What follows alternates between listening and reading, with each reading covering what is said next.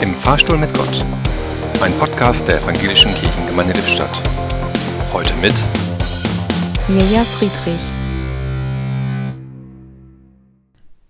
Hallo Gott, wie schön dich zu sehen.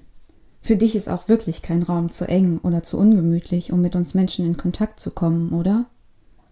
Weißt du eigentlich, wie gut es mir tut, dich an meiner Seite zu wissen?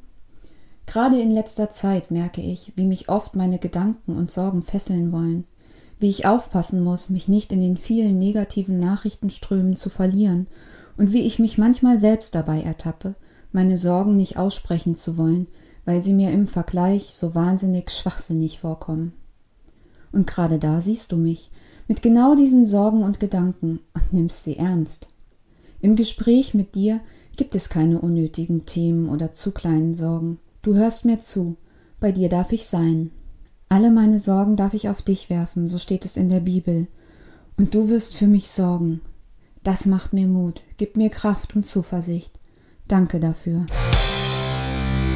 Im Fahrstuhl stand heute Mirja Friedrich.